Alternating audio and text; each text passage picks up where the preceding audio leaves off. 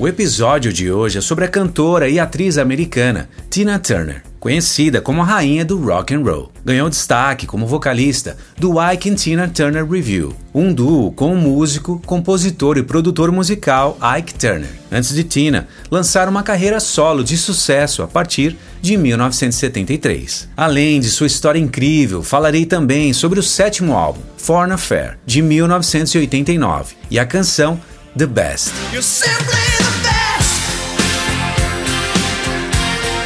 Anna Mae Bullock, mais conhecida como Tina Turner, nasceu em 26 de novembro de 1939, em Brownsville, Tennessee, nos Estados Unidos. Filha mais nova de Zelma Priscilla e Floyd Richard Bullock e eles moravam numa comunidade rural. E Tina chegou a colher algodão quando era criança, para ajudar os pais. Quando criança, cantava no coro da igreja, e quando tinha 11 anos, sua mãe fugiu sem aviso prévio, buscando se libertar do relacionamento abusivo que tinha com Floyd, pai de Tina. Quando tinha 18 anos, Tina e sua irmã começaram a frequentar as casas noturnas em St. Louis, e foi a primeira vez que ela viu Ike Turner se apresentar com a sua banda, Kings of Rhythm, e ela ficou impressionada com seu talento e pediu para deixá-la cantar na banda.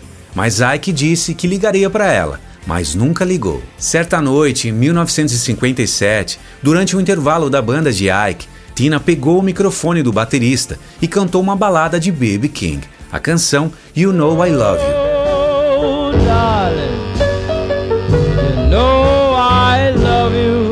Ike amou e perguntou se Tina sabia cantar outras canções, então ela cantou o resto da noite se tornou a vocalista da banda. A primeira gravação de Tina foi em 1958, sob o nome de Little Anne, no single Box Top.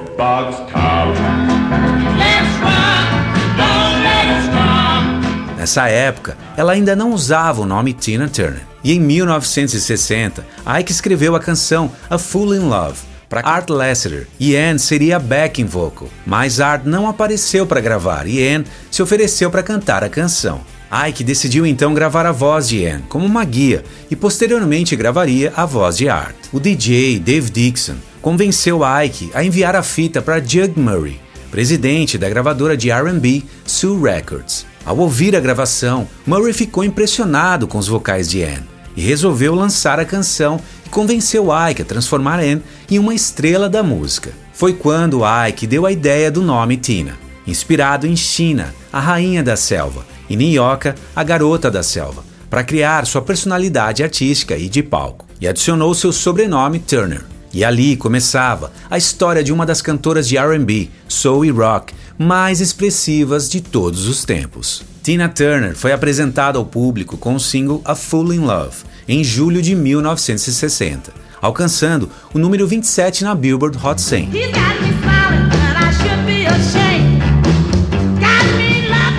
Outros singles de sucesso da dupla são It's Gonna Work Out Fine.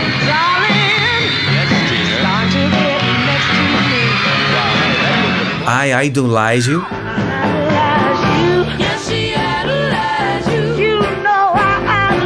Poor Fool. E uma canção com um nome bem peculiar, Tralalalala. Exatamente.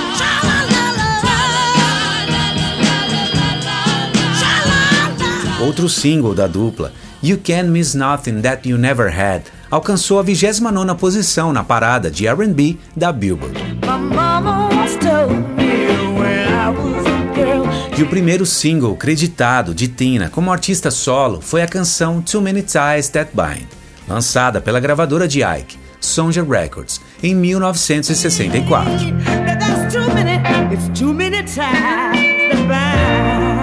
No início de 1971, a dupla gravou um cover da canção Proud Mary, do Creedence, que se tornou seu maior sucesso. E o primeiro álbum solo de Tina, Tina Turns Country On, foi lançado em setembro de 1974. Embora o álbum não tenha entrado nas paradas, ele rendeu a Tina a indicação ao Grammy na categoria de melhor performance vocal de R&B feminina. Naquele ano, Tina filmou a ópera rock Tommy, em Londres, e seu desempenho no filme foi aclamado pela crítica. E após o lançamento do filme, em 1975, o seu segundo álbum solo foi lançado, intitulado Acid Queen. E esse álbum foi inspirado na personagem de Tina, The Acid Queen, no filme Tommy. O lado A desse álbum consiste em covers do rock, como Under My Thumb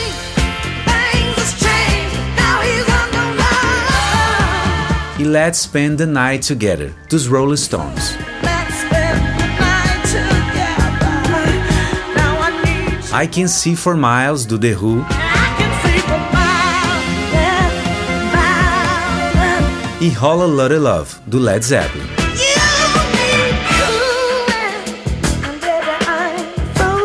Tina gravou duas versões diferentes de Acid Queen, uma para a trilha sonora do filme Tommy, produzida pelo The Who, e outra para o seu álbum, produzida por Danny Diante e Spencer Prophet. O lado B foi escrito e produzido principalmente por Ike Turner e inclui o último single da dupla juntos, a canção com influência da disco music Baby Get It On.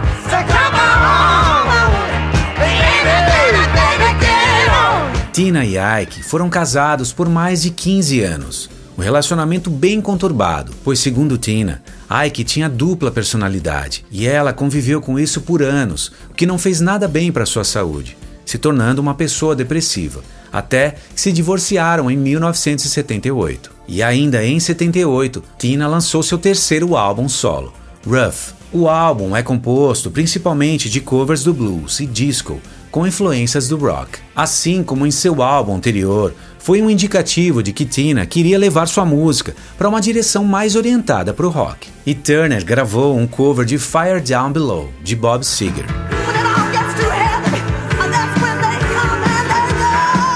E esse álbum também inclui a primeira versão cover de Tina de The Beach Is Back, de Elton John. Que ela regravou em 1991 para o álbum tributo Two Rooms, celebrating the songs of Elton John and Bernie Taupin.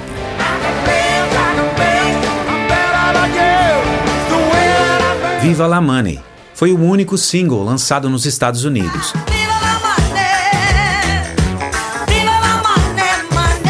E outros três singles lançados na Europa: Rude Tooth and the Spiritual Rock and Roller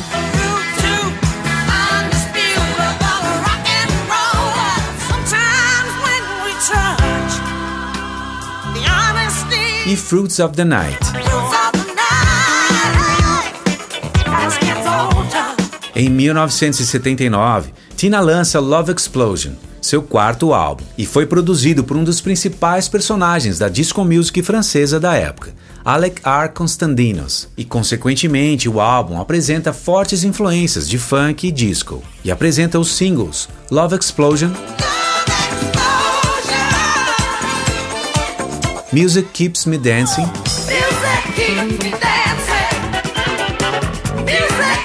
E Backstabbers. Após alguns anos sem lançar nenhum trabalho novo, somente em 1983 ela lançou um cover de Let's Stay Together, de All Green.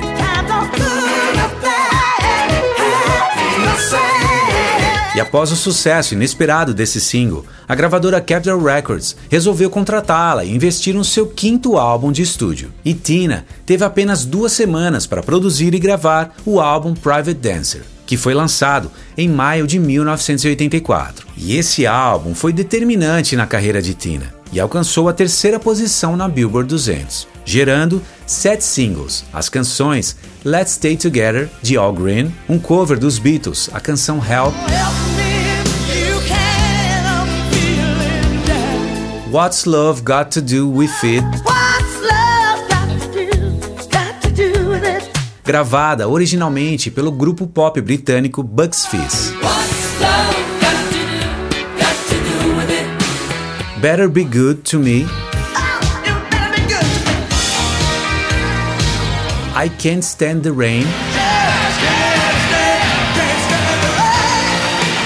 Show Some Respect.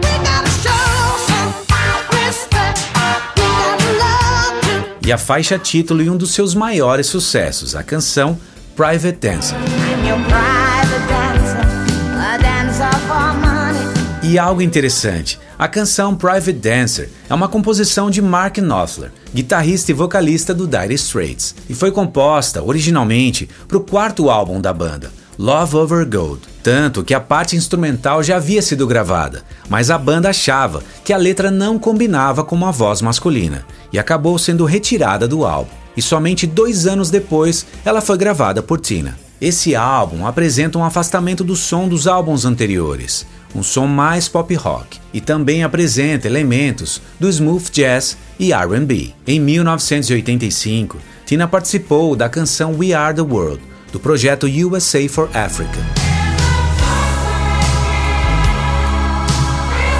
E viajou para a Austrália para estrelar ao lado de Mel Gibson no clássico filme pós-apocalíptico Mad Max Beyond Thunderdome. O filme conta a história de Max, um guerreiro solitário errante que é exilado no deserto. Tia Anthony, papel de Tina no filme, é a implacável e determinada governanta de Buttertown, uma cidade devastada no meio do deserto e uma figura glamurosa parecida com uma amazona, que reconhece a força de caráter de Max e espera explorar seu poder físico para restabelecer a paz e esperança. Além do sucesso como atriz, Tina gravou também duas canções para o filme: One of the Living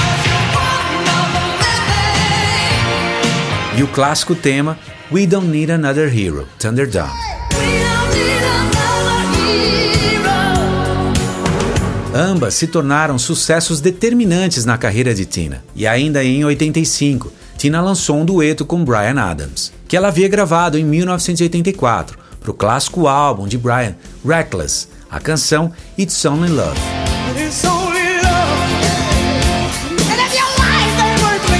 E em 86, Tina lançou seu sexto álbum, Break Every Rule, que alcançou o primeiro lugar em quatro países e vendeu mais de 5 milhões de cópias em todo o mundo no seu primeiro ano de lançamento. E esse álbum gerou os singles Typic Male,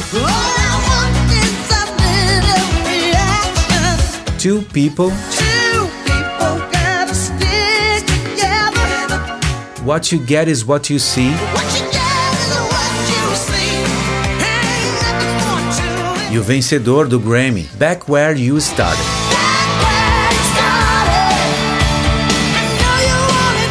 Foi nessa época que Tina recebeu uma estrela na calçada da fama de Hollywood e sua turnê mundial Break Every Rule, que começou em março de 87, foi a terceira turnê de maior bilheteria de uma artista feminina na América do Norte naquele ano. E em janeiro de 1988, Tina se apresentou aqui no Brasil para aproximadamente 180 mil pessoas, no estádio do Maracanã, no Rio de Janeiro, estabelecendo um recorde mundial no Guinness na época, para o maior público pagante de uma artista solo. Eis que em 1989, Tina lança o seu sétimo álbum, Foreign Affair, lançado em 13 de setembro. Embora o álbum não tenha sido um grande sucesso nos Estados Unidos, país natal da cantora, foi um grande sucesso internacional, especialmente na Europa. E esse álbum alcançou o número 1 um no UK Albums Chart, seu primeiro álbum número 1 um na Europa. Produzido principalmente por Dan Hartman e gerou os singles I Don't Wanna Lose You.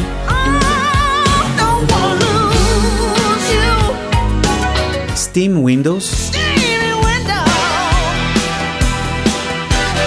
a faixa título Foreign Affair,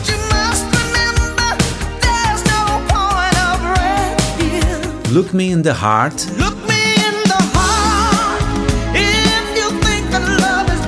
Be Tender With Me Baby,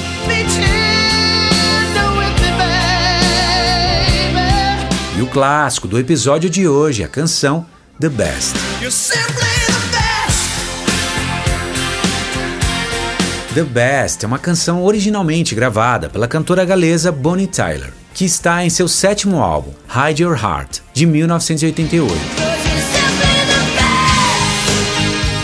E ela foi composta por Holy Night e Mike Chapman. Quando Tina ouviu a versão original de Bonnie Tyler, ela ligou para a compositora Holy Night e disse que adoraria gravar a canção, se ela pudesse fazer algumas mudanças. No lugar do solo de guitarra na versão original, Tina pediu que Hole adicionasse uma ponte, que é essa parte aqui. Seguido por um solo de saxofone gravado pelo multi-instrumentista americano Edgar Winter. E Tina também mudou a tonalidade, fazendo uma modulação na última parte da canção. Essa mudança de tom, a modulação, era um recurso muito utilizado nessa época, para trazer ainda mais emoção na canção.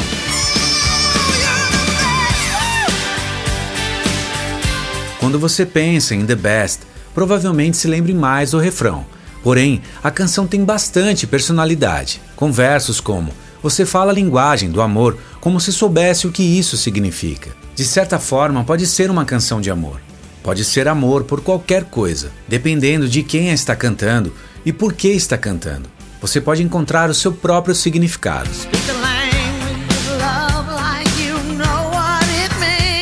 The Best foi usada em inúmeros vídeos de homenagem em diversas ocasiões e tornou-se o hino de Tina Turner. Também foi adotada pelo boxeador inglês Chris Eubank e pelo eterno piloto de automobilismo Ayrton Senna, como uma de suas canções tema. A canção foi um sucesso internacional, tornando-se um dos cinco maiores sucessos em vários países e é uma das canções mais conhecidas de Tina, muitas vezes considerada uma canção autorrepresentativa. O título da canção é frequentemente citado como Simply the Best, se referindo a uma frase no refrão. Porém, foi em 1992 que Tina gravou uma versão da canção sob o nome de Simply the Best, um dueto com o cantor de rock australiano Jimmy Barnes.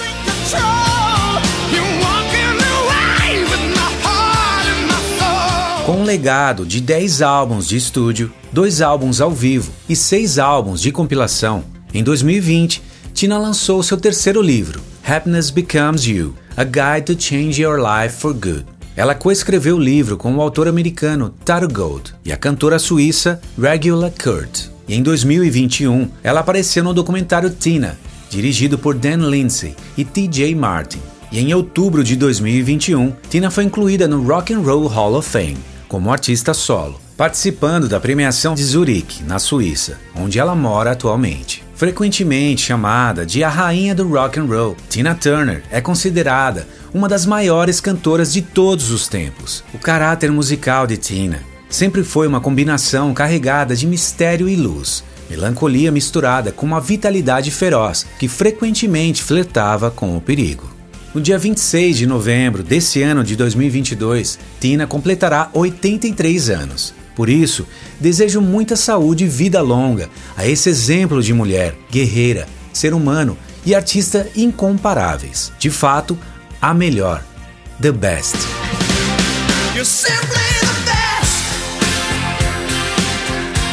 E essa foi a parte histórica desse episódio. Na segunda parte, eu vou isolar cada instrumento e vozes da clássica canção The Best. Por isso, se ainda não é inscrito, se inscreva e ative as notificações para não perder a segunda parte. E se gostou, deixe o seu like, comente e compartilhe com a sua galera. E continue por aqui.